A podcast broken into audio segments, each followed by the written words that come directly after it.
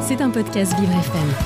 Depuis octobre, une convention sur la fin de vie réunit des citoyens autour des questions de l'euthanasie et de suicide assisté. Olivier Véran, porte-parole du gouvernement, s'est rendu en Suisse pour étudier la façon dont le suicide assisté y est pratiqué.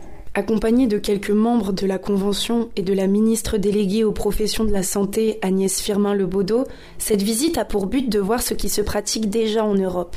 Un voyage du même type a déjà eu lieu en Belgique et d'autres sont prévus comme en Espagne. D'ailleurs, la Belgique et la Suisse pratiquent des méthodes de fin de vie différentes. En Suisse, où le suicide assisté est pratiqué, c'est au patient de s'administrer le produit létal.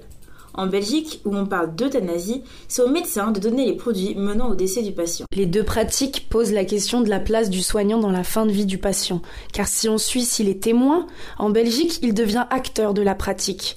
C'est d'ailleurs sur la place du soignant que les citoyens de la Convention réfléchissent. Parmi les 21 enjeux notés lors de cette convention, se trouve une réflexion autour de la création d'une nouvelle filière médicale.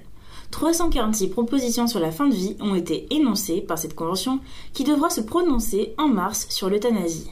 Cependant, quel que soit leur avis, il ne sera pas forcément suivi par les politiques.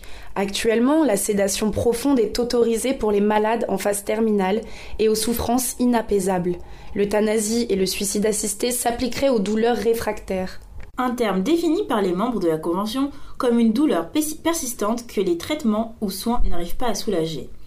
Il reste encore quelques zones d'ombre à éclairer et Olivier Véran a déclaré que toutes les options sont sur la table. À quand une législation de l'euthanasie ou du suicide assisté? Pour le moment, il est encore trop tôt pour le déterminer. Les Français sont divisés. Dans une nouvelle étude réalisée par l'IFOP pour l'Association pour le droit à mourir dans la dignité, 78% des Français sont en faveur d'un changement de la loi en faveur de la légalisation de l'euthanasie et du suicide médicalement assisté. Une majorité franche qui se heurte néanmoins à un refus parfois philosophique et idéologique.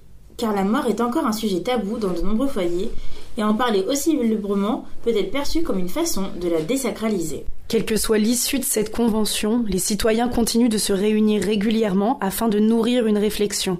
Ce week-end, une nouvelle session de travail aura lieu pour approfondir les connaissances sur le sujet. Grâce à ces voyages à l'étranger, on peut espérer une avancée sur ce sujet. C'était un podcast Vivre FM.